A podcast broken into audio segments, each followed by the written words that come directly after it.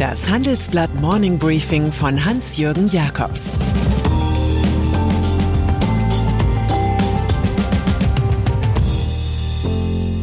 Guten Morgen allerseits.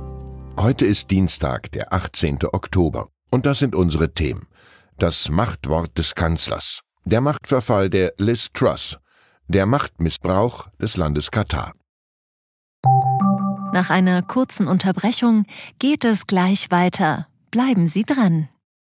Die Welt steht vor gewaltigen Herausforderungen. Zum einen die Energiewende voranzutreiben und gleichzeitig den Klimawandel einzudämmen. Und auch der Energieträger Wasserstoff gewinnt weltweit immer mehr an Bedeutung. Doch wie geht es weiter? Erfahren Sie mehr auf dem Handelsblatt Wasserstoffgipfel 2024 am 12. und 13. Juni in Essen. Infos unter handelsblatt-wasserstoffgipfel.de.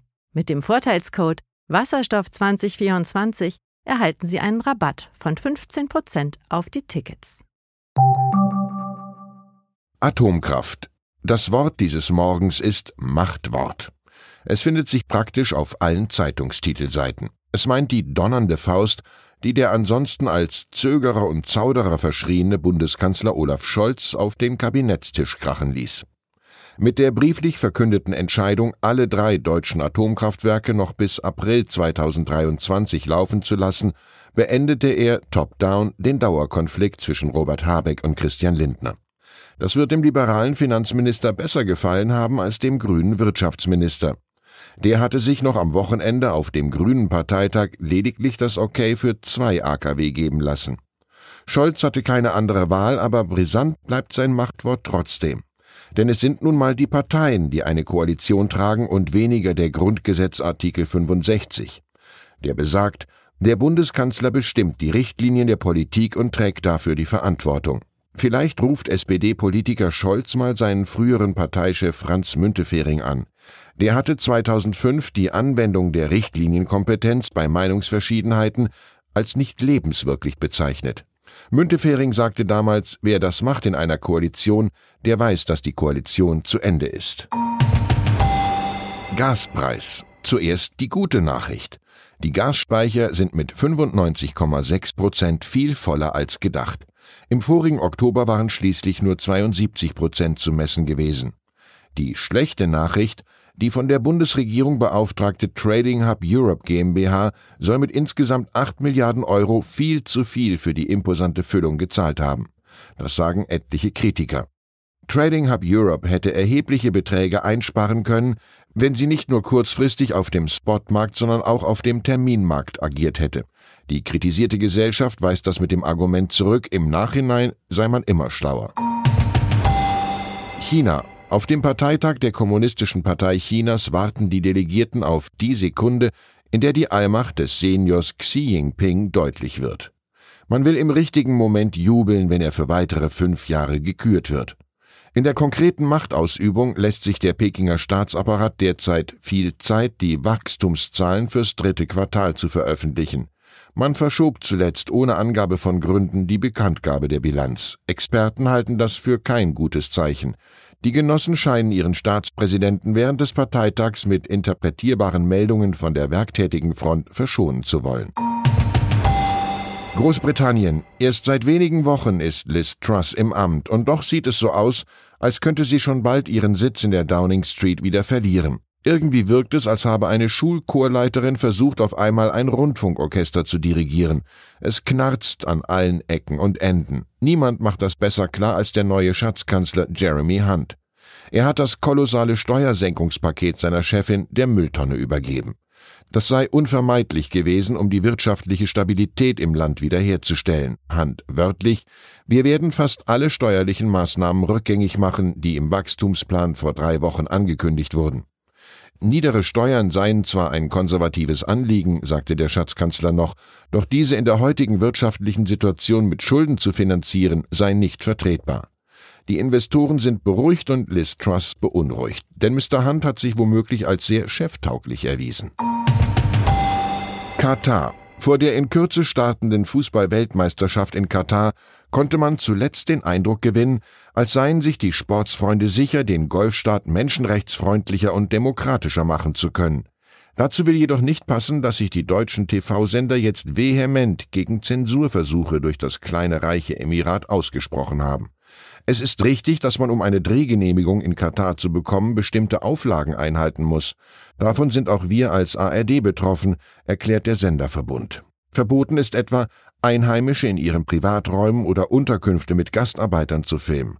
Auch Aufnahmen von Regierungsgebäuden, Kirchen, Universitäten, Krankenhäusern und bei Privatunternehmern sind nur eingeschränkt möglich. Die ARD verspricht trotzdem auch kritisch und hintergründig von der Fußball-WM zu berichten. Und das ZDF betont, mit dem Weltverband FIFA im Gespräch über die Auflagen zu sein. Lufthansa wenn auf einer Party mal der Gesprächsstoff ausgeht, wirkt ein Thema stets Wunder. Man muss nur Erzählungen vom Lufthansa-Konzern von EDV, Fehlleistungen, Streiks und hohen Preisen einstreuen. Doch ökonomisch hat das Unternehmen seine Image-Einbußen offenbar gut verkraftet.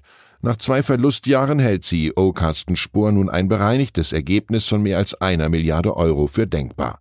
Die Nachfrage nach Flugreisen sei unverändert hoch und die Frachttochter Lufthansa Cargo bringe ein Rekordergebnis, so die Begründung.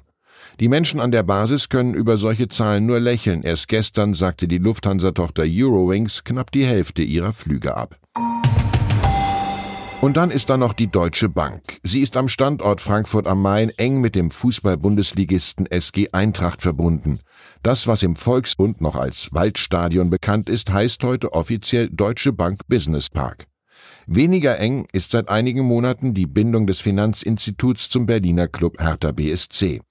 Weil die Geschäfte des Gesellschafters Lars Windhorst und seiner Tenor Group zu viele Compliance-Fragen aufwarfen, hat sich die Bank 2021 vom Hauptstadtclub getrennt. Das berichtet die Financial Times. Offenbar sind früher Geldüberweisungen von Windhorst an Hertha BSC über die Deutsche Bank abgewickelt worden. Erst kürzlich hatte der Investor allerdings avisiert, seine Anteile am Club verkaufen zu wollen. Herausspringen sollen jene 374 Millionen Euro, die er selbst in den Club investiert hat, mindestens. Es kommentiert Francis Bacon. Hoffnung ist ein gutes Frühstück, aber ein schlechtes Abendbrot. Ich wünsche Ihnen einen produktiven Tag. Es grüßt Sie herzlich Ihr Hans-Jürgen Jakobs. PS Waffenlieferungen, Reaktivierung von Kohlekraftwerken, Bau von Flüssiggasterminals. Die Grünen mussten zuletzt viele Kompromisse eingehen. Und doch zieht die Basis mit. Bleiben sich die Grünen noch treu oder verbiegen sie sich zu sehr? Schreiben Sie uns Ihre Meinung in fünf Sätzen an forum.handelsblatt.com. Ausgewählte Beiträge veröffentlichen wir mit Namensnennung am Donnerstag gedruckt und online. Zur aktuellen Lage in der Ukraine. Der Verteidigungsminister Sergei Shoigu schickt junge Russen gegen ihren Willen an die Front. Seine uneheliche Tochter und deren Mutter leben derweil als Millionäre in der EU. Russlands Kriegsminister wird zur Hassfigur im eigenen Land. Topökonom Sergei Guriev spricht über Russlands Haushalt. Schon jetzt klaffen trotz des hohen Ölpreises riesige Löcher im Staatshaushalt. Guriev sieht einen enormen Verfall der russischen Wirtschaft durch Putins Politik. Weitere Nachrichten finden Sie fortlaufend auf handelsblatt.com/Ukraine. Das war das Handelsblatt Morning Briefing von Hans-Jürgen Jakobs, gesprochen von Peter Hofmann. Die deutsche Wirtschaft steht am Scheideweg. Um wettbewerbsfähig zu bleiben, müssen Unternehmen wichtige Transformationen anstoßen. Ab dem 24. April diskutiert die Restrukturierungsbranche Strategien für die Zukunft von Unternehmen. Mit dabei sind unter anderem Dr. Thomas de Maizière, Evelyn Freitag und Professor Dr. Ulrike Malmendier. Mit dem Vorteilscode Restrukturierung 24 erhalten Sie 15% Rabatt. Alle Informationen finden Sie auf handelsblatt-restrukturierung.de. you